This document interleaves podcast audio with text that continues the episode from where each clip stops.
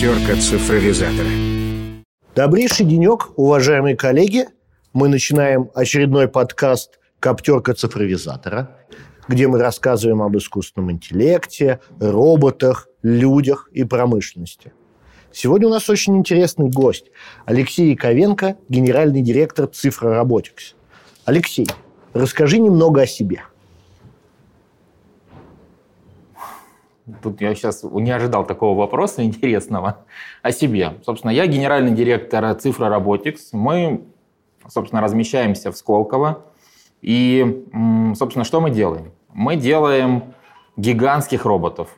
Гигантских, потому что самая маленькая машина автономная, которую мы сейчас э, выпускаем в промышленном виде, 6 э, метров в высоту, 9 метров в длину и 6 метров в ширину. Ну, почти как двухэтажный дом. А, это такая вот у нас э, специфика. Я в компании «Цифра» работаю уже три года. Начинал с стратегии, директором по стратегии. И с этого года уже генеральный директор «Цифра Роботикс». У нас даже, кстати, был спор, Robotics или а, потому что Robotics привычнее русскому уху, а по-английски правильно Robotics. Вот, поэтому, когда мы пишем свое название своей компании по-русски, говорим Robotics, а когда по-английски Robotics. Слушай, хорошо, а вообще, ну хорошо, роботикс, роботикс. В целом робот – это такая, ну так, судя по Голливуду, унылая, антропоморфная, тоненькая очень, бодипозитивная такая штука, которая вяло ползет и размышляет о своей судьбе э, в контексте «опять злые хозяева заставили меня, значит, убирать банки из-под пива, и вообще могу ли я, хочу ли я?» Ну, и дальше по анекдоту. А самосвал – это не робот, это просто машинка на радиоуправлении, которая весит там сколько-то миллионов тонн. Почему она вообще робот? А робот или не робот? Это на самом деле очень интересный вопрос, потому что под роботом понимается очень широкий спектр понятий. И стиральная машина с электронным управлением это тоже в какой-то степени робот. Ну да. И наш самосвал робот. И вот эти всякие антропоморфные штуки, робот Федя и угу. так далее, это тоже роботы. А, собственно, есть у, у людей просто сложилось так представление, что робот это что-то антропоморфное, то есть похожее на человека. Ну или э, на, на животное на какое-то. Робот-собака, вот, например, э, очень популярные видеоролики есть в интернете. Я считаю, что для нашей техники правильнее э, использовать термин «автономное» либо «автономный робот». Потому что внутри э, робота есть тоже несколько, скажем так, уровней э, автономности. Не всякий робот автономный, ну а любая автономная техника робот. Угу. Ну, понятно. Вот, поэтому, во-первых, а, мне нравится идея называть нашу технику автономной. И дальше мы будем а, говорить именно об автономной технике. И когда мы применяем термин робот, мы говорим именно автономной технике. Потому что, а, потому что, например, беспилотный летательный аппарат, он не автономный он дистанционно управляемый. И дистанционно управляемый – это тоже робот. И у нас есть дистанционно управляемые роботы, но не автономные. При этом наши самосвалы в значительной степени автономны. Самосвалы и буровые станки, мы делаем два типа техники. А чем это определяется? Чем определяется вообще уровень этой автономности? Есть так называемые пропорецептивные умения. То есть это способность самого механизма оценивать свое собственное состояние. И мы, например, сейчас э, сделали такого робота, который может оценивать собственное состояние техническое. Он может оценивать температуру в двигателе, наличие масла, наличие охлаждающей жидкости, состояние тормозов и так далее. Вот. И есть вторая часть, э, собственно, того, что мы называем э, роботом, это эстероцептивные умения, то есть направленные наружу. Это э, умения, которые позволяют роботу оценивать состояние окружающей обстановки. Угу. И ключевым элементом нашего робота, э, и почему, собственно, мы его называем автономным, является система сканирования окружения. Вот, это то, что это те алгоритмы и тот искусственный интеллект, который позволяет транспортному средству оценить, что происходит вокруг, и, исходя из этого, выполнять какое-то задание, которое ему поставили. Двигаться вперед, двигаться назад, загружаться, разгружаться, разворачиваться и так далее. То есть какой-то большой набор действий. Слушай, я бы тебя ввел, может быть, в немножко другой э, дискурс. Э, вот есть там, когда мы говорим о робототехнике, всегда там, например, вспоминаются три закона Азимова робототехники. Вы, вы знаете, вот твои подчиненные, ты знаешь эти три закона робототехники? А, робот не должен вредить человеку, жизнь – абсолютная ценность для человека, робот должен заботиться о себе, но только если это не навредит человеку. Что это такое? два закона. Что Есть это? еще третий. Он должен подчиняться приказам человека, а, безусловно. Да, ну, естественно, если это не противоречит первому и второму закону. Да, Все да. верно. Так вот, э, в чем разница между роботом и автоматом? Вот э, стиральная машина, мы там все понимаем, это автомат. Он может быть довольно сложный, но uh-huh. это автомат. И разница, ну, с моей точки зрения, именно в том, что робот, какой бы он ни был, он, не уме, он э, умеет оценивать это самое внешнее окружение и как-то действовать. А автомат, он подчиняется теории конечных автоматов, окружение свое в общем не оценивает, и просто есть там набор состояний этого самого автомата, и он из одного в другой переходит. Вот это примерно так? Э, примерно так, но есть нюанс. Например, наш буровой станок на 80% состоит из конечных автоматов. Угу. Почему? Потому что это жестко запрограммированные действия, но выбор этого действия зависит от того, как робот осознал окружающую действительность. Ну, то есть, ровно он стоит или неровно. А, и если искусственный интеллект говорит, что как бы все окей, включается какой-то алгоритм или какой-то конечный автомат, и происходит действие, привязанное к вот этой оценке. То есть мы... У человека на самом деле это то же самое. Он сначала подумал, потом совершил действие. Действие конечно выразилось в каком-то результате. Хорошо бы, чтобы было так, но, но не всегда. Вот. У робота примерно так же. Есть алгоритм, то, что мы называем мозгом, а, и есть, собственно, какое-то действие манипулятора, которое запрограммировано, исходя из окружающей действительности. В чем сейчас сложность а, для нас, например? А, для нас сложность заключается в том, что окружающая действительность меняется гораздо более динамично, чем мы можем описать это алгоритмически. Поэтому, собственно, искусственный интеллект. Поэтому какая-то вариативность, поэтому мы пытаемся робот научить думать, что ли. Ну, то есть вот как-то так даже. Ну, как думать? У него же нет... Э, я, во-первых, конечно, трем законам робототехники он не подчиняется. То есть он на самом деле представляет опасность. Ну так, если по-честному. Он представляет опасность, и для того, чтобы опасность э, не реализовывалась, угу. есть определенные правила для людей. Мы уверены в безопасности механизма. Угу. Мы не уверены в том, что человек, взаимодействуя с этим механизмом, поведет себя адекватно.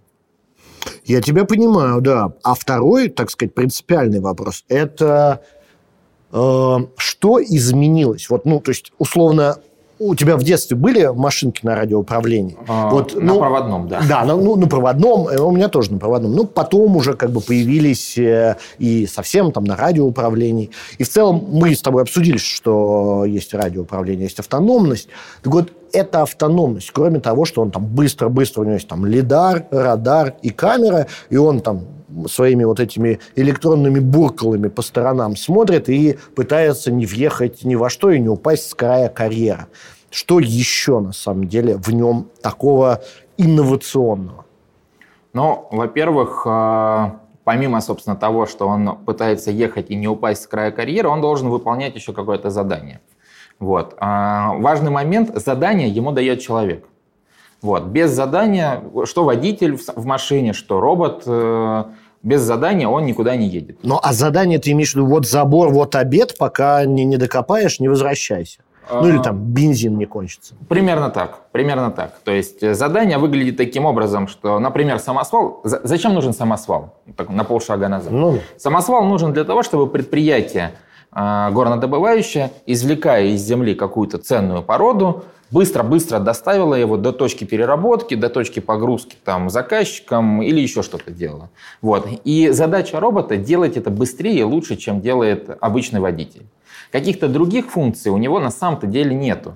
Вот. Но э, у робота есть э, специфические свойства, которые позволяют ему эти задания делать чуть-чуть лучше, чем человек.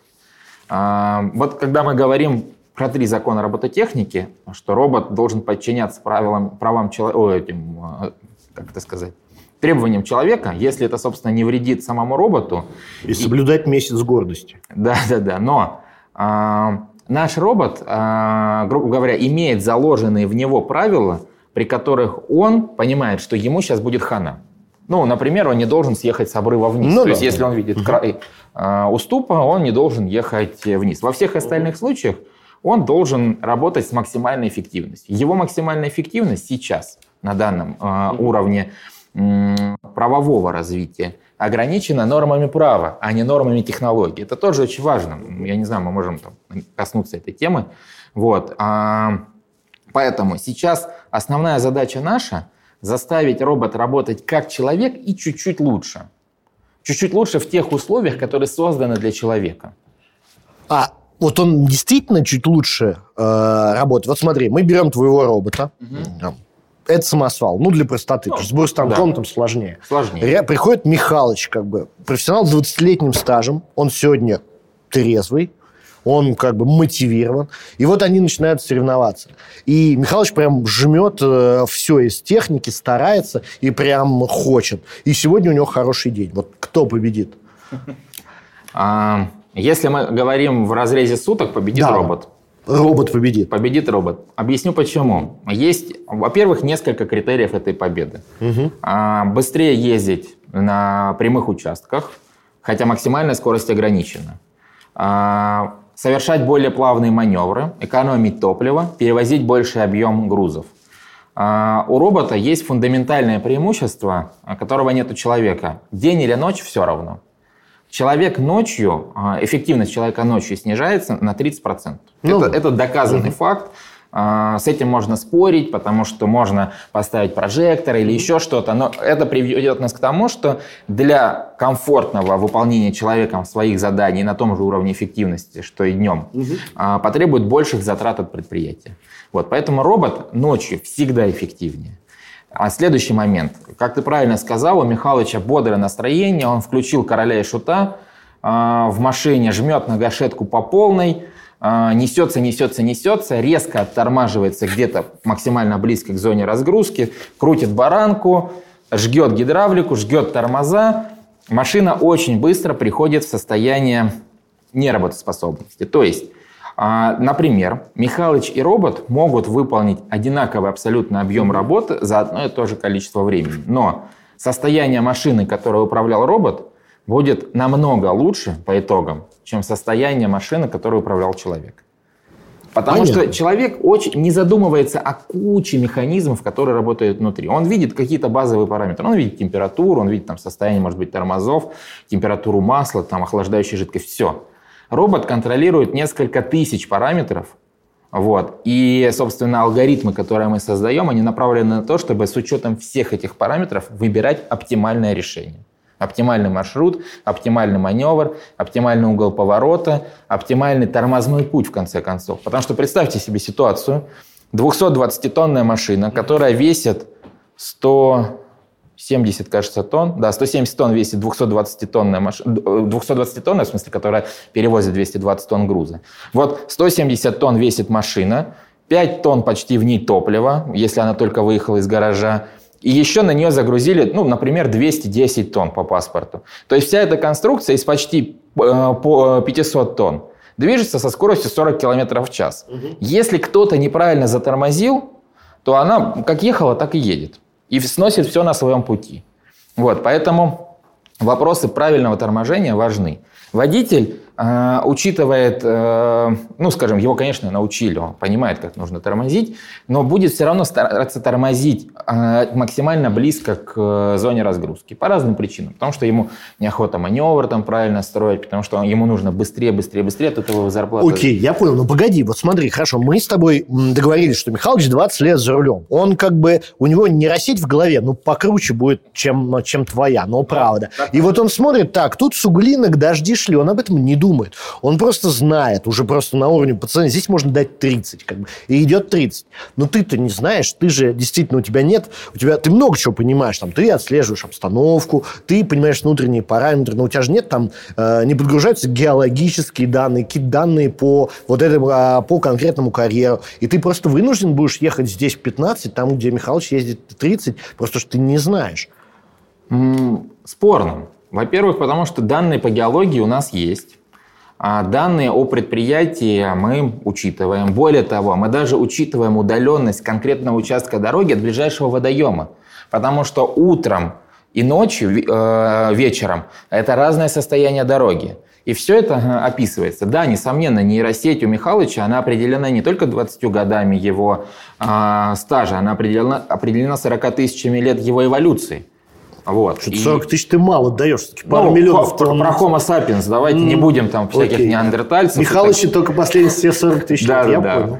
Вот. И, конечно, у робота абсолютно другой э, как бы, э, объем э, эволюционный. При этом робот был создан для выполнения конкретной задачи.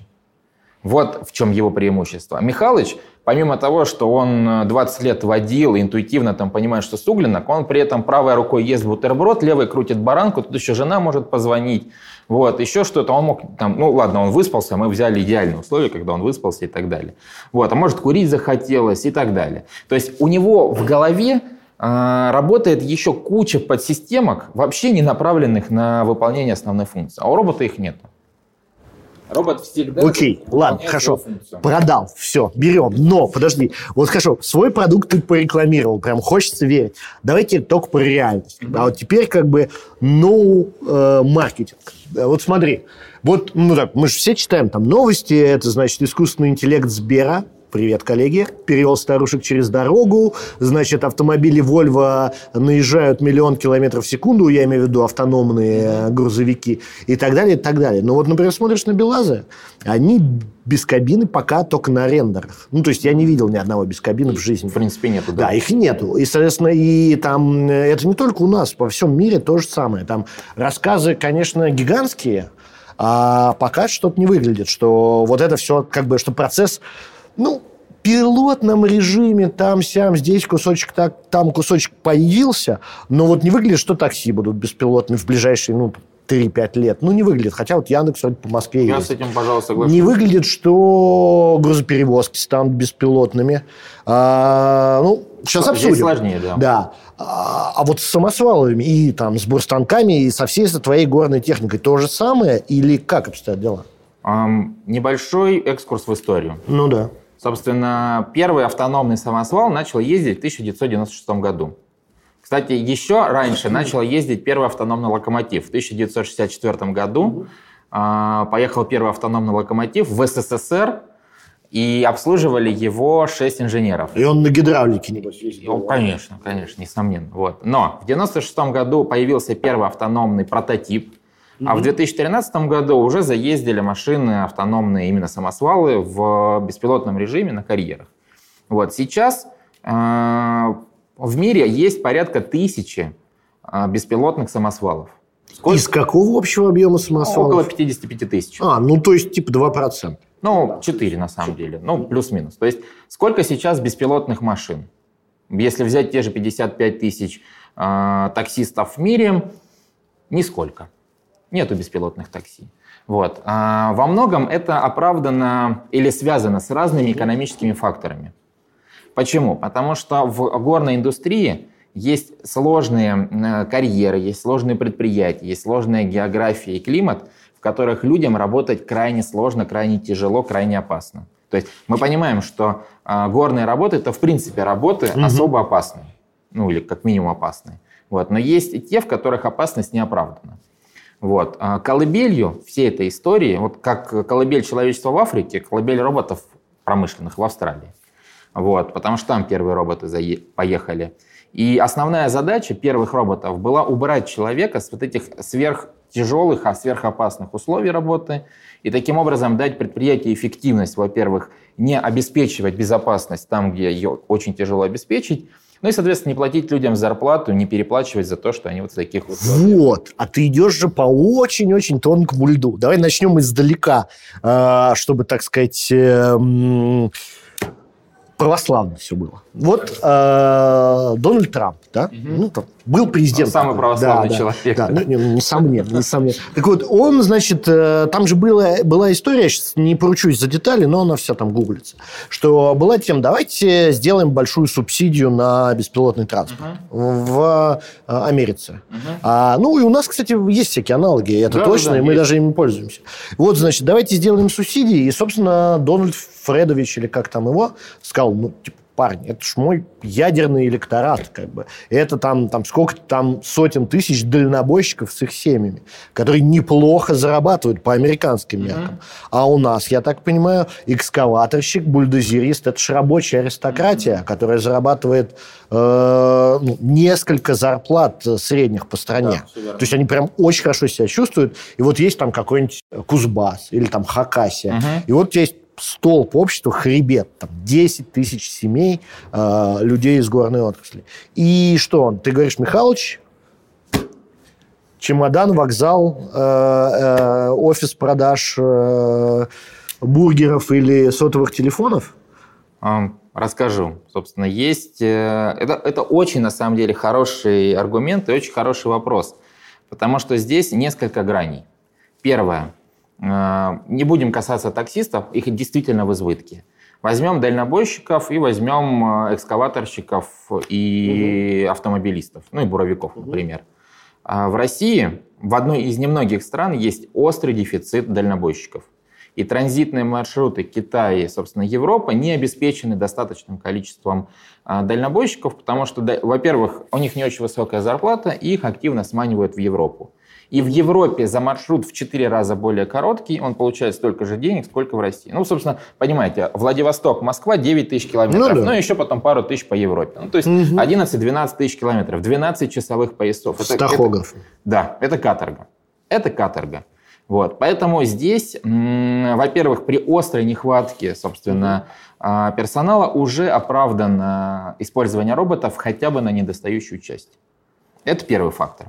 Второй фактор. Если мы говорим о промышленных роботах, возьмем русскую Арктику.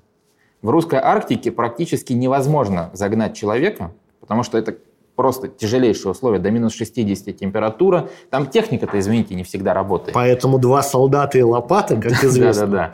Ну вот. Но а для того, чтобы в русской Арктике смог работать человек, к этому самосвалу нужно добавить вахтовый поселок, нужно провести электричество, нужно в конце концов обеспечить канализацию. Потому что, извините, у человека есть естественные потребности. А куда в Арктике выводить замерзшее вот это все? В общем-то, это Слушай, ну это, да, но это же как бы... Мы сейчас продолжим. Просто, да, да. Ну, это как бы аргумент такой слабый, потому что он же у тебя не поедет там сам. Там все равно к нему нужен штат инженеров, э, ТО, тебя же роботы угу. не будут делать. То есть, у тебя все равно все то же самое. Ну, может, можно там не 100 человек вывозить, а 50. Это плюс, несомненно. Но, как это называется? Но все равно без поселка не обойдется. Он не приедет из Мирного, пардон, там откуда-то из Мурманска, он сам не приедет по тонкому льду. Да, все верно. Во-первых, это поселок меньшего размера размера. А во-вторых, это большая эффективность самого робота. Угу. В-третьих, для того, чтобы роботы вообще развивались и существовали, угу. мы вместо одного водителя должны, по сути, создать три квалифицированных рабочих места. Первое – это оператор.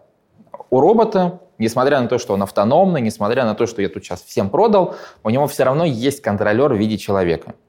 И... Это по закону или потому что так действительно технологически необходимо? Это потому что и технологически, и экономически очень оправдано. Для того, чтобы сделать робот абсолютно автономным, без участия человека угу. совсем, а, нет технологий.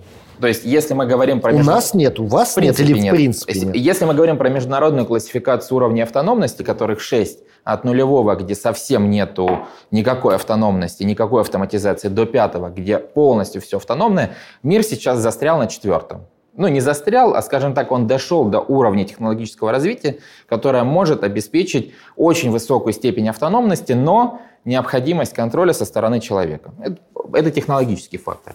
Экономический фактор заключается в том, что, например, заставить робота выполнять мелкие какие-то функции, например, объехать большое препятствие внезапно возникшее, угу. очень дорого, неоправданно дорого по сравнению с эффективностью, и очень удобно и выгодно отдать в этот момент управление оператору, который быстренько вырулит с помощью видеокамеры, это будет, он сделает это быстрее, качественнее и дешевле. И дальше робот опять перейдет в автономный режим. Угу. То есть это как бы сочетание экономического и э, технологического факторов.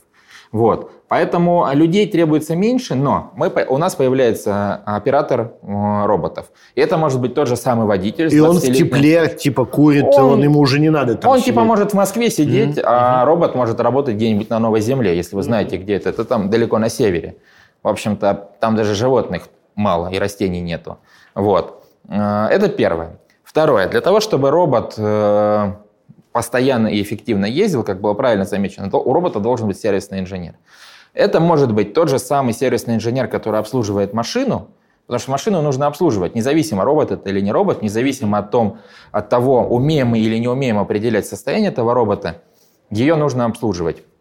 И мы учим этих людей. Сейчас мы делаем это сами. Мы учим сами операторов, мы учим сами сервисных специалистов для того, чтобы они во время того, как они там масло наливают или топливо, бензин в него заливают, они еще и могли протереть там видеокамеру или там подровнять лидарчик.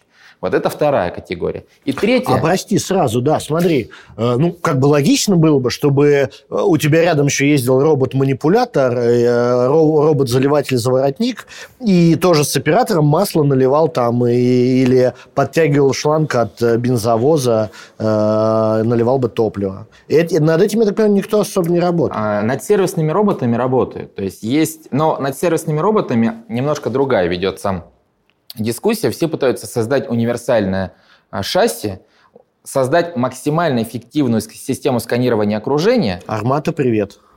А дальше, а дальше, собственно, навешать на эту шасси манипуляторов и научить эти манипуляторы в нужное время включаться. И на самом деле, если мы говорим вот про такой тренд э, или конкуренцию среди роботов, или среди производителей роботов, то основная конкуренция не за железки, а за систему сканирования.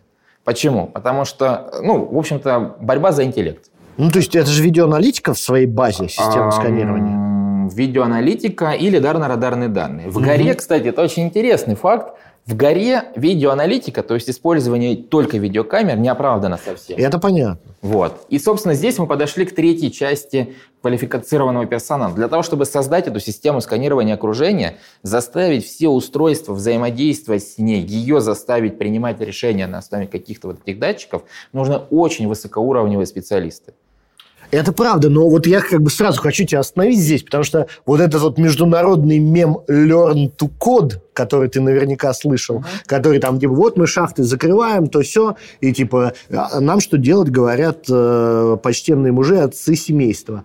Э, всем им говорят там Learn to Code. И если э, отловить Михалыча и объяснить ему, что это значит, он возьмет монтировку и тоже научит э, нас жизни. Um я могу с этим поспорить. Почему? Потому что э, если мы возьмем э, какой-то, ну, окунемся в, в историю и возьмем какой-то исторический дискурс на протяжении там, последних 250 лет, то научно-технический прогресс обеспечивал новые рабочие места.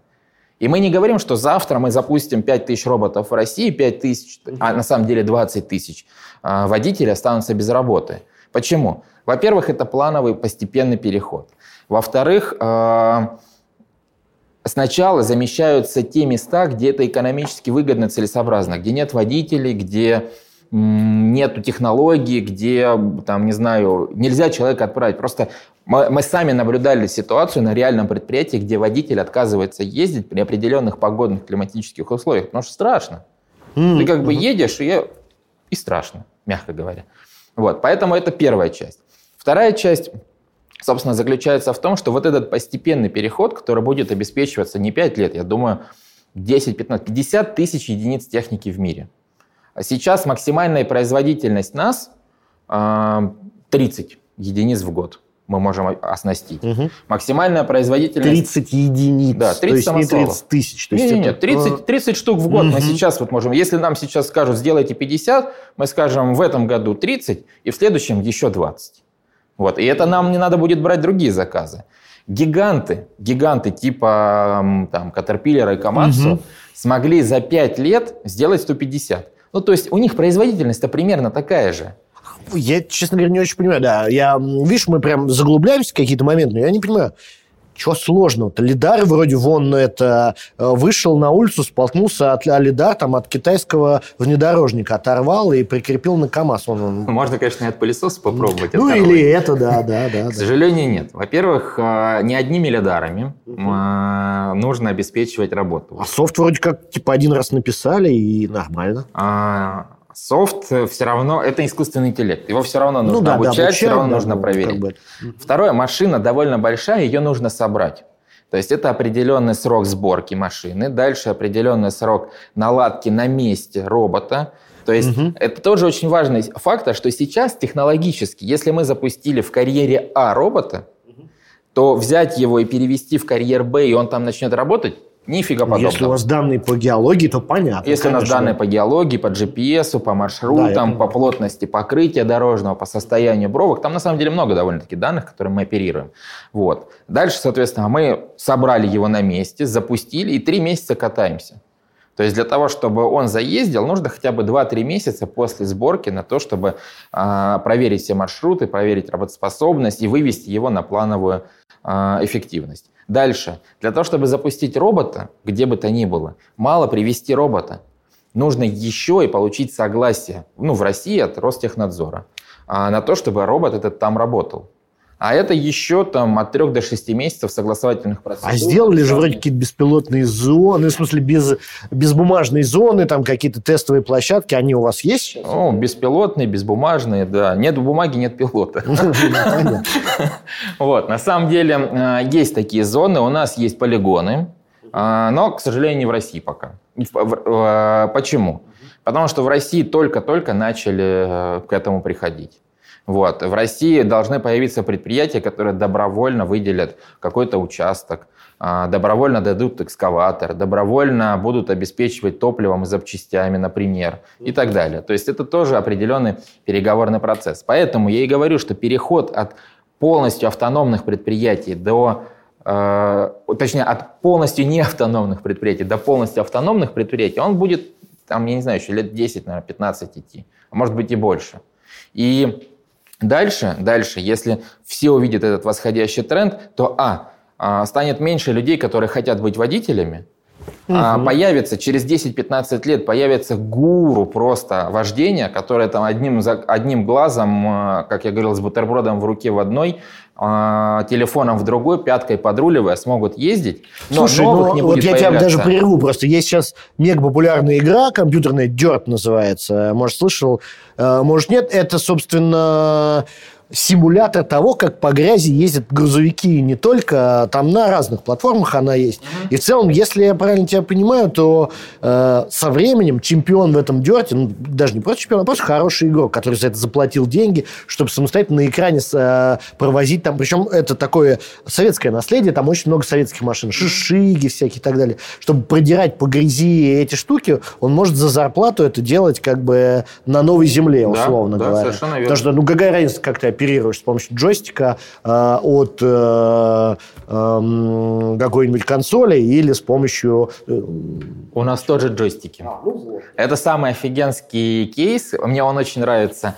Собственно, почему джойстики? Ну, точнее, у нас не вот эти джойстики, у нас игровые рули, где-то есть джойстики. Почему? Потому что эффективность э, и наработка на отказ у них просто безумная. Потому что геймеры, они же нервные. Ну, я, по крайней мере, когда был геймером, я был страшно нервным.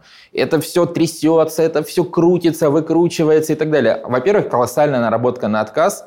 А, во-вторых, они эргономически прошли 10 лет там, или даже 30 ну, лет да, эволюции да. для того, чтобы людям было удобно. И поэтому, например, для э, самосвала у нас, у оператора, который сидит где-то в тепле и комфорте, его рабочее место оснащено соневскими рулями, соневскими педальками. И, в общем-то, это вообще офигенски работает. Поэтому, Sony, да. спасибо за рекламу. Пришлите нам что-нибудь. Поэтому, да, на самом деле идея заключается в том, что геймеры, геймеры и вообще вот молодое такое поколение, а, если их немножко научить, они могут занять место этих операторов. Вопрос в ответственности. Нельзя забывать о том, что если ты сидишь далеко, если у тебя только на экране ты не осознаешь массива всего этого э, хозяйства, которым ты управляешь, у тебя не, низкий уровень ответственности к этому. И ты можешь, э, ну, просто заигравшись, ушуршать э, самосвал куда-нибудь вниз. А сейчас fail-proof у вас в системах есть? То есть, если человек просто возьмет и крутанет руля в сторону обрыва, а система просто э, глушанет ему мотор? Если он удаленно... Да, удаленно. Да, система заглушит. Да. Система заглушит, потому что есть вот эти самые ограничительные валы или бровки, mm-hmm. вот, которые мы видим и лидарно-радарно, и ви- по видеокамерам э, э, распознаем. И, собственно, если самосвал подъезжает к этой бровке, и мы осознаем, что его скорость, ну, да. Э, если сейчас не затормозить, приведет к его падению, происходит а, безусловная остановка. У робота две системы контроля. Если мы возвращаемся к трем законам Азимова и фильму «Я робот», помните, там был такой робот, не помню, как его звали, у него были мозги в голове и мозги в животе ну, или там в груди где-то. Бэкапчик. Бэкапчик, да. Так вот у нас примерно такая же система. Есть мозги в голове и есть безусловная система, вся на конечных автоматах, и там ноль искусственного интеллекта на самом деле, которая при наступлении определенных событий, безусловно, останавливает машину.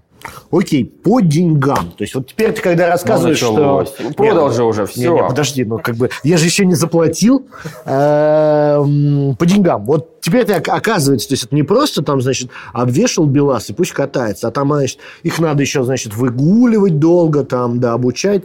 Вот БелАЗ, допустим, стоит с мотором от Rolls-Royce десяточку честную десяточку, миллионов долларов, естественно. Сколько будет... Даже хорошо. Rolls-Royce вроде на днях отказался Белазу поставлять. Да. Ну, да, пусть 8, да. Ну, не важно, пусть десятка. Сколько стоит, э, так сказать, его автономно подготовить? 250 тысяч долларов. Всего лишь? Всего лишь, да. Ну, тогда, то есть, если это как бы на таком уровне, то, по идее, их должны просто сканеры уже сгонять все автономными. У них же срок жизни лет 30, 20? А, а, ну, если мы говорим про БелАЗ, да. от 7 до 12 лет. А, ну тогда, наверное, нет. Потому что можно же просто их все выгонять автономными, а со временем задействовать. Можно, да. И сейчас как раз вообще все тренды в мире, не только связаны там с БелАЗом, который нам близок, потому что в России очень много БелАЗов, практически 90%, наверное, российской техники самосвальной это БелАЗы. Вот. И БелАЗы, и российские КАМАЗы, и международные холдинги, там, упоминаемые уже там, Caterpillar, Komatsu, в какой-то степени, может быть, даже Hitachi, все идут по принципу создания самосвалов, так называемых автономус ready. То есть это машина, в которой сидит водитель, но она полностью готова в момент, когда предприятие будет готово, высадить водитель, доустановить какие-то контроллеры, залить софт, переключить тумблер, и все, и она будет ездить. Но это же можно очень по-разному. Это может означать, что там жестяночка за 5 копеек, которая посадочное место под лидар и вывод проводка, это будет автономный ready. А может быть, там уже лидар вкраченный. Да. Это уже совсем другие деньги. Вот что из этого происходит? Вот автономный ready пока это условные железочки, условные кабель-каналы и условно даже кабели протянуты. Угу. Но без лидаров, без радаров, без компьютеров. Почему? Ну, если были в карьере, собственно, во-первых, во время технического обслуживания такой машины с помощью кувалды, очень таким советским методом, взяли кувалду, подрихтовали бамперы, mm-hmm. нормально, сносятся большая часть сенсоров. То есть никто за них ответственность не несет, поэтому и ставить их, если предприятие не готово ими пользоваться, нет смысла. Понятно. А, во-вторых, а, просто автономус ready – это, конечно, не 250 тысяч долларов. Там вообще сущие ну, это копье, сотни да. долларов да. Да, на то, чтобы запустить автономус ready. При этом, с точки зрения последующего запуска, это экономия недель угу. на сборке готовой конструкции. Угу. Поэтому это очень эффективный, эффективная модель. Хорошо. Вот, э, значит, э, ваш э, обвешенный БелАЗ уже полностью стоит 250 тысяч долларов. Ну, я имею в виду робот обвес, да, обвес. Да. А у Кати гусеницы сколько это будет стоить? О, у них три модели, и это порядка 750 и 1 миллиона. Ну, то есть вы там в 3-4 раза дешевле? Ну, в 2-3 в большинстве случаев. А почему? А, есть несколько на этот э, счет соображений, потому что мы, конечно, не видели, а, детально не разбирали робот э, Caterpillar. Первое. Они просто... Жадные. Да. Верю. Они просто большие, и у них машина с двигателем от Rolls-Royce стоит 20 миллионов. А, ну, вот. Э, и если предприятие готово купить машину за 20 миллионов долларов, то те же 2, 3, 4 дополнительных процента вообще там несущественны для них. Вот, это первое соображение.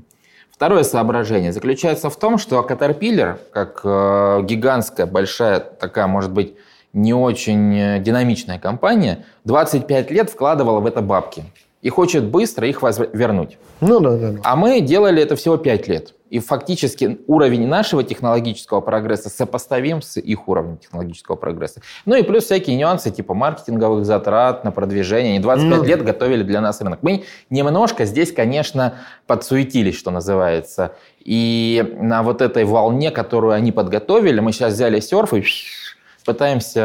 А вы, я прошу обогнать. прощения, как это деликатно выразить, переиспользовали интеллектуальный капитал или все сами? Нет, мы э, все делаем сами. Есть э, библиотеки. open source библиотеки. То есть переиспользовали немножечко. Немножечко, да. Но они не заточены под роботов, они заточены под работу с сенсорами. Mm. Потому что что да, такое, ну, это... да, что такое там лидар? Да, это условное радиооборудование, которое формирует какое-то облако точек. И вот для того, чтобы понять, что это облако точек обозначает, mm-hmm. есть, собственно, библиотеки. Они никак не связаны с роботом, они связаны с сенсором. И мы используем эти библиотеки для того, чтобы быстрее научить наших роботов понимать, что здесь человек, а здесь камень, здесь машина, а здесь собака. Ну, что-то в таком духе. Про собаку это, кстати, не шутка. У нас была реальная история на предприятии, когда собака пыталась залезть под буровой станок. А на предприятиях в Африке и в Казахстане мы тестировали систему распознавания на овцах, потому что там, к сожалению, ну, моя. они могут забрести на территорию проведения работ. Поэтому задавить овцу страшное а там преступление. Так, такой размер техники, что э, quick time event, случайный шашлык не получается. Ну, мы же выяснили, что это 500 тонн и двухэтажная конструкция, а, ну, двухэтажный там, дом. Я понял, да. Да. Там даже следов-то не остается mm. после того, как она проехала. Mm-hmm. Вот. Э, в интернете, кстати, тут недавно был видеоролик, когда на БелАЗ 130 тонн намотал просто на переднюю ось L200 Mitsubishi. Ладно, что-то прям как-то... Но это не робот, да, это да, был не робот. Темы к обеду. Давай вернемся к деньгам. Значит, 250 за отдали. Вот оно в целом должно как-то ехать. Но очевидно, что это как бы только начало. Не-не, это только робот. Да. Так вот, э, вот оно... То есть ты, ты его покатал, обучил, да, обучил ML-модельки, все поставил, э, привязал к конкретным координатам, э, координатам на конкретном карьере. И вот оно начало ехать. Вот, вот до, до, до этого момента сколько надо денег потратить? Ну, еще примерно 200. Итого, ну, там, плюс-минус а, полмиллиончика. Ну, ну там. да, да. И... Сюда да. не входит, очень важно понимать, сюда не входит инфраструктура связи на предприятии. Понятно. То есть мы пришли, и мы считаем, что интернет какой-то есть. Ну, или то, что мы называем интернет. Нам не нужен интернет как таковой, то есть глобальную сеть робот не ходит. Но как минимум связь от самого робота до пульта управления, где сидит вот этот самый оператор, какая-то должна быть.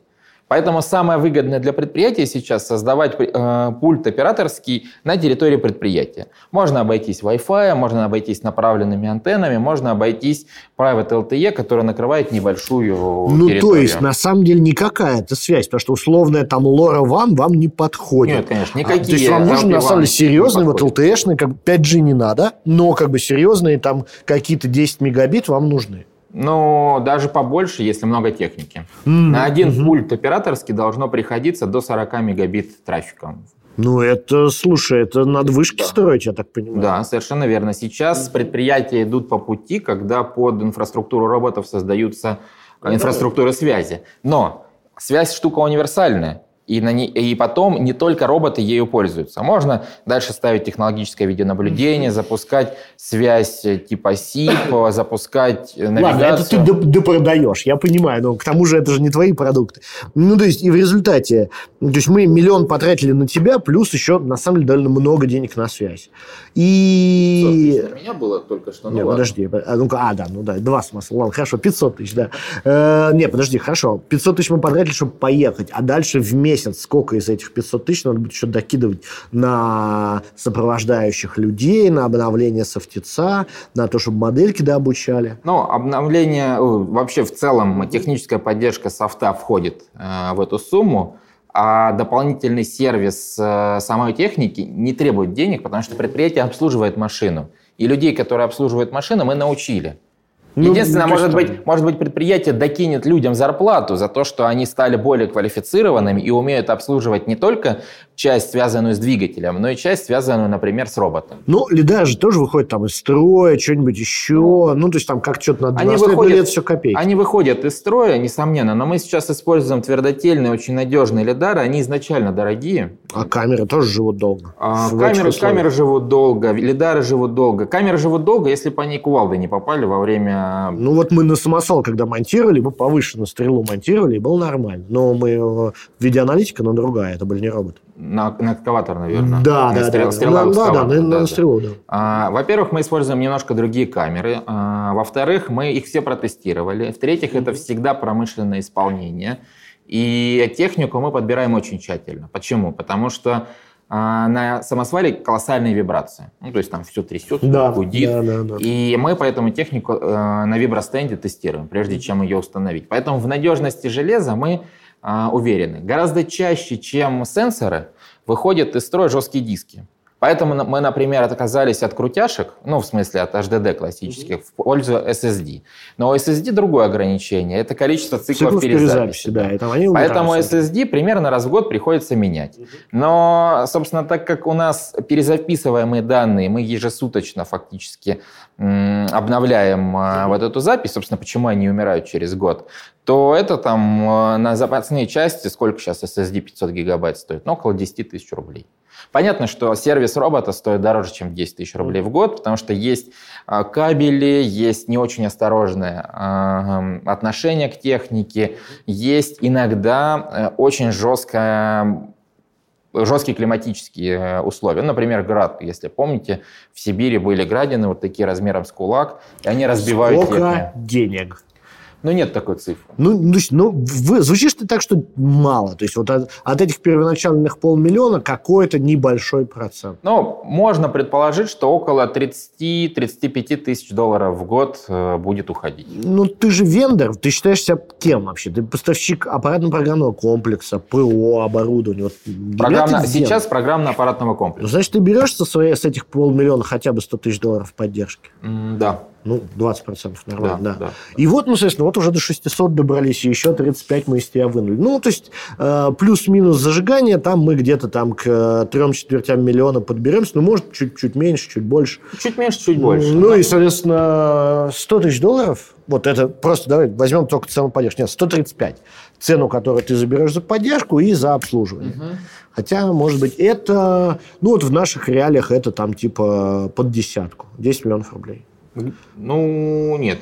А, 135, ну, да, ну, да, да, да, да, да, да. Вот. Это в целом зарплата скольких э, экскаваторщиков? Ну, давай все-таки к самосваль... самосвальщикам. Господи, да, прости Но, меня, смотри, да, все время, а... я уже несколько раз... Бригада, бригада... То есть я, я к чему это все? Потому что ну, то есть уже это не выглядит супер сладким э, бизнес-кейсом. Это уже выглядит, что оно, ну, наверное, так как там три смены или там не три смены, там сколько-то смен, выходные, праздники, то все, то это все, ну, наверное, окупается, но не вот так, что прям в 10 раз. Ну, это не окупается в 10 раз, это, наверное, окупается в 50 раз. Сейчас расскажу. Да, да, да.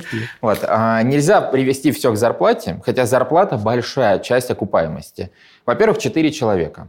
Если мы говорим про районы северный, крайний север, то зарплата одного водителя в год достигает 250 тысяч рублей. Если сравнивать... В месяц. Все в месяц, да. В год плюс, плюс, плюс, очень важно, издержки на этого водителя. Потому что мы сказали, вахту построить ну, и так да. далее и тому подобное. Угу. И, например, мы тут рассчитывали кейс для одной нефтегазовой компании, и она сказала, что им а, водитель обычной легковушки, обычной легковушки, ну, обычного УАЗика в год обходится в 3,5 миллиона рублей, при том, что зарплата у него 40 тысяч. Правильно. Но у нас есть десятка, и ты заместил типа троих же. Четверых. Ну, четверых. Четверых, да. Ну, да. четверых, четверых. По три с полтом. А, это... Не, не, не, давай, давай, давай, давай, давай сейчас. Угу. А, последовательно. Да. 250 тысяч на одного в месяц – а, и, собственно, 4 человека, миллион в месяц только прямых денег на зарплату, ну, да. плюс издержки, допустим, вдвое мы их умножим, то есть это уже 2 миллиона. В год 24 миллиона. Только зарплату. Вот мы срезали только зарплату. Дальше. Мы помним, Нет, что... Мы срезали зарплату и издержки. Да, да, да, и издержки. Дальше. Мы помним, что робот еще и чуточку лучше работает. Чуточку лучше – это примерно на 20% выше его эффективность в сутки, угу. чем обычного человека. И вот здесь на самом деле основная фишечка-то. А в чем заключается? Если мы, например, возим ну, уголь не будем брать, что-то дешевый. Да пусть будет уголь. Самое дешевое, что может быть сейчас быть, уголь. Ну, давай какую-нибудь руду, потому что у него техпроцесс, мне кажется, посложнее. Ну, То есть ты сейчас начнешь рассказывать, что руды привезут на 20% больше к комбинату. Перевезут, перевезут, ну да, руды. А и э, комбинат, там же э, изначально предприятие рассчитано на человека, то есть у тебя тогда комбинат не сможет переработать 20% плюс руды, и дальше по цепочке тоже начнутся проблемы, потому что все же подсчитано. У тебя есть годовой план, но он же близок, там, понимаешь, какой-то резерв резерв есть. Но ты реально же не можешь, ну, может быть, на 10% ты можешь, но не на 20%. Во-первых, во-первых, есть резервы, совершенно ну, верно. Во-вторых, есть э, рудные склады. В-третьих, э, мы можем вместо того, чтобы э, использовать 200 единиц техники и обслуживать 200 единиц техники. Ну, использовать, кейс, использовать 150 единиц техники. А это значит меньше топлива, да, меньше запчастей, меньше сервиса. Угу. И это все равно все превращается угу. в экономику. Потому что топливо До 30% себестоимости перевозки – это топливо. То есть если мы сократили, а мы сокращаем реальное топливо, если сравнивать в удельных значениях, до 13% на каждую машину, угу. то это сотни миллионов рублей в год для ну, такого крупного, скажем так, предприятия, где ездит там, 150 самосвалов, например. А в год мы экономим а, денежных средств. То есть это на самом деле очень большая экономика экономия а, получается. Следующий момент. Помимо того, что мы убрали человека, убрали его зарплату, убрали на него издержки, мы убрали простое, связанное с человеком. Потому что человек должен дойти до этой машины, он должен пройти медицинские осмотры, обслуживание. В момент, когда он работает, у него есть право на обеденный перерыв. И в этот момент машина не ездит.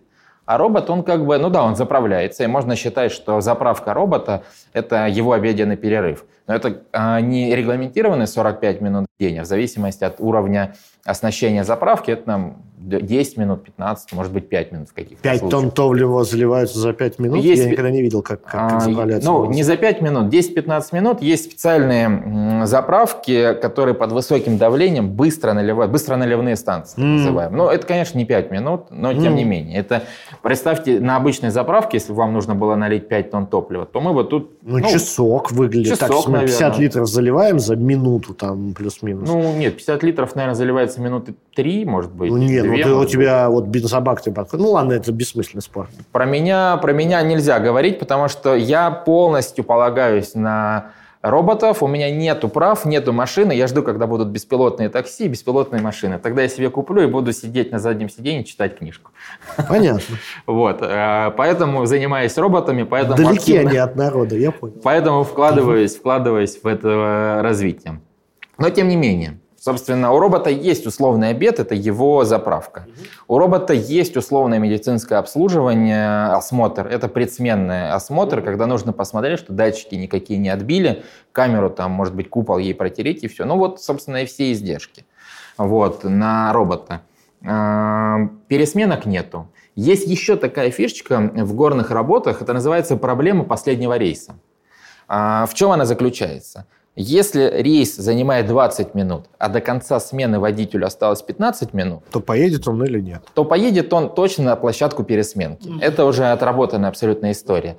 За 15 минут, э, то есть два раза в сутки пересменка, соответственно, это 30 минут потенциальных в день, это полтора рейса, вот, соответственно, которые можно было бы совершить. Если у вас 200 машин, то это 300 рейсов, де-факто недовезенных. Если машина перевозит 200 тонн, мы 300 рейсов умножили на 200 тонн, получили 6 тысяч тонн горной массы, все очень легко считается. Давай. Арифметика на уровне седьмого класса, а собранная в Excel вообще прекрасно выглядит. Поэтому окупаемость роботов, одного робота невозможно окупить, двух роботов невозможно окупить. Почему? Потому что их нужно обеспечить горной массой. Нужно экскаватор угу. поставить, чтобы он на них там насыпал и так далее.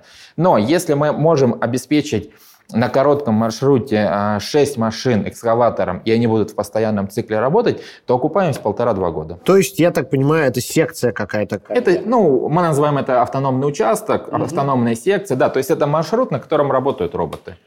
Хорошо, вот ты говоришь, если я правильно запомнил, 150, в принципе, подобных роботов в мире уже есть. Ну, на самом деле ездит больше гораздо. 150 ездила одной компании а, в 2018 ну, зато году. из крупнейших. Да. Ну, их там сколько там, 500 тысяч? А почти тысяча роботов сейчас по известным нам данным. Сколько у вас ездят и где? Есть уже эти вот автономные участки? А, да, у нас сейчас, у нас ездит не очень много. То есть мы сильно позже начали, Caterpillar занимается, как я говорил, 25 лет, мы 5 лет. У нас сейчас э, в России а, будет ездить два робота в этом году и еще два в следующем, то есть четыре робота а, самосвала. Один буровой станок на территории Российской Федерации, два самосвала и один погрузчик у нас ездит в Белоруссии, и один буровой станок сейчас запускается в Перу. При этом у нас уже есть наработанный объем ну, будущих контрактов, скажем так, mm-hmm. где мы сейчас в а, на этапе заключения или на, на этапе обсуждения уже каких-то технических нюансов, которые обещают нам в следующем году запуск еще трех девяти самосвалов э, в Республике Казахстан и почти 10 буровых станков. То есть а, чтобы было понятно, два в этом году, ну там четыре в этом году в России и в Беларуси, и там потенциально их будет 10 в следующем году, а буровых станков в этом году 2, а в следующем году 12. То есть рынок растет очень динамично. И с каждым годом это переход, он будет, конечно, ускоряться. Да, выглядит так, что за границами богоспасаемого отечества, а точнее в СНГ, у вас дела идут лучше, чем в России. Неужто это потому, вот, что я и предполагал, что там, если вот я был, там, не знаю, каким-нибудь кемеровским губернатором, и вы бы приехали, так, парни, сейчас мы тут роботов запустим в ваш прудик, я бы лег костьми со слаймами, так, ну-ка, кыш отсюда, нам вообще здесь и так без вас хорошо. А, нет, это связано, ну, на мой взгляд, это связано с, не с э, социальным, а с, эм, ну, с доверием, что ли. То есть за рубежом, где уже много этой техники, где уже активно идет маркетинг и активное внедрение, а самое главное, они гораздо тщательнее считают собственную экономику. А, в России дешевое довольно-таки сырье, а, довольно-таки высокая маржинальность компаний, очень высококонкурентная продукция на международных рынках, поэтому уплотнять и снижать себестоимость э, пока никто не торопится. Все пытаются посмотреть на Запад, э, который, собственно, тестирует технологию. Технология в России будет как бы класс через там типа 2-3 года. Поэтому я это в первую очередь связываю с первую очередь недоверием российских потребителей к самой технологии. Ну, то есть, если говорить по-другому, то казахи верят и белорусы в великие русские технологии, а сами наши соотечественники... Э, ну, в какой-то степени да. Казахи, казахи, белорусы, да. Например, на, рын... на мировом рынке в нас сейчас поверила компания Glencore. И мы ну, это, очень... Конечно, вроде чуть ли не лидер там. Это самая всего. крупная корпорация ну, да, да, в горнодобывающем да, деле в мире. И мы очень тщательно сейчас подходим к планированию с ними работ, потому что если Glencore скажет cool, ну, то как бы Россия в дамках. Очень важно понимать, что у нас все производство, все программисты в России. Мы кучу комплектующих производим здесь. Мы их сами разработали, сами создали. Вот как бы о чем еще стоит подумать. Ну, медали за импортозамещение я не выдаю пока. Это а... не импортозамещение. Мы используем очень много импортных комплектующих. Но очень важно понимать, что и собственный как бы, потенциал мы тоже пытаемся использовать и развивать. Есть а, классы комплектующих, у которых, в принципе, просто нет аналогов, потому что они были не нужны. Угу. Очень важно понимать, что мы а, ушли в новую индустрию, и для этой индустрии чего-то не было. И это чего-то пришлось замещать. Где-то мы искали, где-то заказывали для нас, разрабатывали, где-то разрабатывали сами. Сколько э, всего человек сделали вот этот самый беспилотный бурстанок? Я бы сказал, сколько всего героев сделали. Всего у нас команда не очень большая, это 40 человек.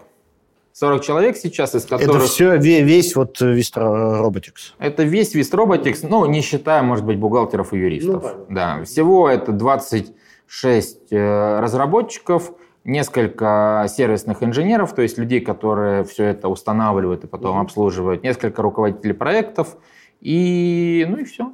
Вот такая небольшая команда. Это к вопросу о появлении новых э, высококвалифицированных рабочих мест. Их мало, потому что нету. И, а, то есть вы бы хотели мы больше? Мы очень хотим. Вот мы даже посчитали, мы собрали статистику. Сейчас по нашему профилю в свободный рынок в год выпускается примерно 3-5 человек. 3-5 человек.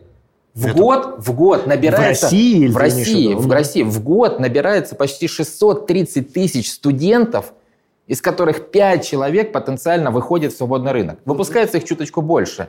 Есть... А остальных забирают просто сразу на есть, мясо? Есть те, кто уходит в науку. Очень большой э, класс таких специалистов забирает оборонно-промышленные компании. Mm-hmm. Э, валят, э, в смысле уезжают за границу. Mm-hmm. Валят. Э, да, да, да.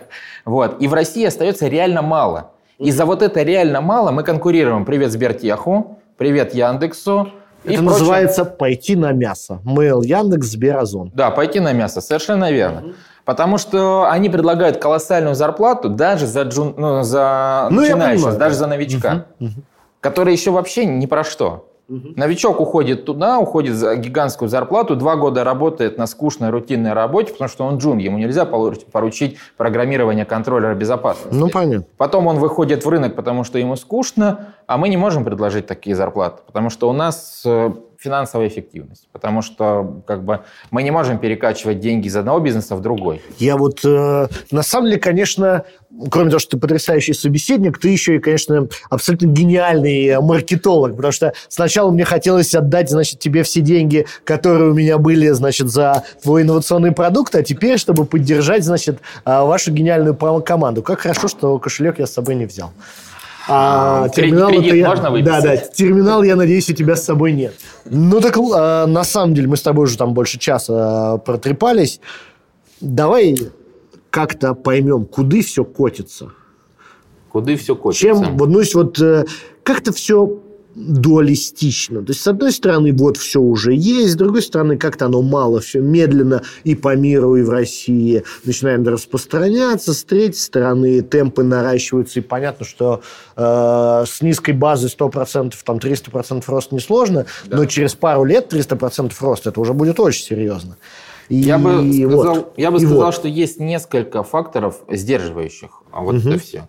Основной сдерживающий фактор – это техническое правовое регулирование. Мы про это совсем немножко затронули. На самом деле это ключевой сдерживающий фактор, потому что если нету правовых норм, которые позволяют урегулировать отношения робота с нероботом, угу. робота с, с человеком, то как бы все боятся немножко. Это проблема страхования это проблемы применения. Это на самом деле даже очень интересно обсуждать, потому что мы, ну вот я как бы еще три года назад писал всякие записки про это, хотя бы даже не про роботов. Три а года про... назад, а да, ничего да. ведь не изменилось практически. Неправда, и, ну, оно изменилось, но оно ровно так же меняется, как и входит в бурстанки. Просто вот это вот, ну вот, э, как это называется, государственная машина, это примерно миллион документов. Вот если посмотреть да, все да, законы, да, да. акты, ведомства, это еще не до самого края. Я вот, да. юрист. Ты, да, ну ты понимаешь, это да. миллион документов, да. и вот себе представь, у тебя задача э, создать систему искусственного интеллекта, которую можно хотя бы согласовать. Это невозможно пока. Соответственно, история про то, что э, чтобы она не так сильно себе противоречила сама себе, чтобы это было приемлемо, тоже очень не быстро. Это правда. Но, то есть, ну, давай считать, что в любом случае оно решится. Либо оно решится само у нас внутри государства, либо там где-нибудь э, за бугром поедут прям массово эти истории, и тут же прибежит кто-то достаточно высокий, чтобы сказать, ну-ка, все быстро массово, запустили. Массово в том-то и дело, поехали. Но опыт который, массового использования, например, в Австралии, мы не можем транслировать в Россию. Ни технический их опыт, ни юридический их опыт. Потому что там гигантские объемы техники, и производители готовы выполнять их требования. А у нас, у нас кроме БелАЗа-то ничего не ездит. Ну, БелАЗ мы заставим выполнять э, условия, но мы ведь смотрим шире, чем на рынок России. Угу. Поэтому это тоже такой э, нюанс. Э, нужно ли, нужно ли прогнуться или прогнуть одну компанию, или все-таки нужно попытаться э, встроиться в мировой тренд. Но ты опять про себя, а мне это интересно про жизнь. То есть э, бесплотная техника – это неизбежность. Я это неизбежность, понимаю? да. Сколько лет ты даешь? Я считаю, что еще 10 лет мы будем э, переходить. Угу. А потом все. А огородить вот карьер полностью забором и сказать, все, там людей нет вообще, только роботы. Это не произойдет или произойдет? огородить? Но, ну, понятно, что там калиточка будет для каких-то экстренных да. нужд, и поселочек, да. но там будет Поселочек, калиточка совсем. и так далее. Я считаю, что вот через 10 лет мы примерно к этому придем. Потому что уже сейчас в мире есть два карьера, которые запускаются в полностью автономном режиме. Ну, они пока только запускаются. Один, э, да, один будет запущен в следующем году, один в 2024. А где это? Ботсвана и вторая страна, не знаю, не помню. Насколько я знаю жизнь, это, скорее всего, будет наполовину, по крайней мере, первые годы потемкинские карьеры. То есть там, конечно, будет очень много ручного всякого труда и напильником допиливания. Возможно, возможно. Но по-другому как? Хорошо. Тогда оставлю тебя вот последний вопрос. Последний вопрос для тебя и для наших зрителей, слушателей все-таки ты кем себя считаешь? Э, инноватором, который двигает, в общем, человечество вперед или, так сказать, этим подкулачником буржуинов-мироедов, которые за лишние там, реально там, ну, понятно, что там, за лишние, наверное, 3-5% ебеды, вот из того, что мы говорили. Это очень много, но это вряд ли больше. 3-5% ебеды э, так сказать, э, меняешь вообще структуру социальную общества, а конкретных регионов очень сильно. Ну, вот вопрос, конечно, хороший. Он с подвохом, потому что признать себя барыгой-спекулянтом никто не хочет. Я считаю, что вот все-таки а, мы двигаем именно инновационные продукты, инновационные решения, которые способствуют развитию человечества. И может быть даже, может быть даже, мы двигаем человечество к влажным мечтам левых э, экономистов и к безусловному доходу. Я, честно говоря, уверен, что ровно к этому мы двигаемся. Ну, вот если там совсем по-честному, просто вопрос, сколько... То есть это точно не через 10 это лет. Это точно не через 10 да. лет, абсолютно точно. Может быть, через 50. Может быть, мне не будут платить пенсию, а будут платить безусловный доход. Да. Но я бы на самом деле по-другому сделал. Никогда не думал, что это должна быть какая-то геймификация. Это мы уже, так сказать, вообще доки докидываем вообще уже просто слева. То есть, на самом деле, надо не так сделать. Надо дать тебе КАМАЗ. Ну, когда ты там, типа, лет 15 исполнится, КАМАЗ, БелАЗ, КАМАЗ, а может быть, там здесь роботы, там роботы и здесь. И ты дальше можешь сам как бы... Хочешь его на карьер пристрой, хочешь его э, обвесь лидарами там дополнительными, а хочешь его на гонки поставь. Там за, за заработки большие, но зато он может раз, разбиться. И вот такая геймификация, и с другой стороны, ты как бы участвуешь в экономическом процессе, а с другой стороны, делать ничего не надо, просто там в условном Фейсбуке станков, который все обещают много лет, ты там переводишь его из, из, одной, из одного подразделения на другое. Ну вот я здесь проведу такую параллель, это интересный кейс, проведу параллель с инфраструктурой связи в США. Угу. Большинство антенно-мачтовых сооружений в США не принадлежат операторам. Они принадлежат людям, которые разрешили на своей земле их построить, за свои деньги построили дальше сдают в аренду. Почему нет? Вполне себе возможная история, когда роботы станут доступными, а, грузоперевозок по стране куча, можно будет купить себе робота, сдавать его в аренду, зарабатывать на этом деньги. Вопрос, сколько он будет стоить, ну, я думаю, гораздо дешевле, чем сейчас. Каждый, с моей точки зрения, российский инженер все-таки внутренной коммунист. И возникает тогда резонный вопрос. Если уже, так сказать, э, э, базовые станции достаточно, и все, в общем, уже не работают, зачем их сдавать в аренду? Так же, как и с э, Белазами. Mm, ну, вопрос, вопрос в том, что выполнять функции для обеспечения жизнедеятельности своей и других все равно нужно. Это и правда. это кто-то должен делать. И это, в данном случае это будет делать робот. Угу. Роботы откуда-то должны взяться. То есть их производитель должен произвести. Угу. Он же не будет их производить просто потому, что он вообще ярый коммунист. Он э, их производит для того, чтобы продать. Кто-то должен купить. Люди накопили какое-то количество денег, купили роботов, отдали их в экономику, в аренду, получают больше денег, экономика растет. Или, или, или новый, но, новое мышление. Испытанный способ. Все то же самое, но заградотряды. На этой радостной ноте да. Э, мы закончим. Нет, на самом деле большое тебе спасибо за то, что рассказал. Очень интересно.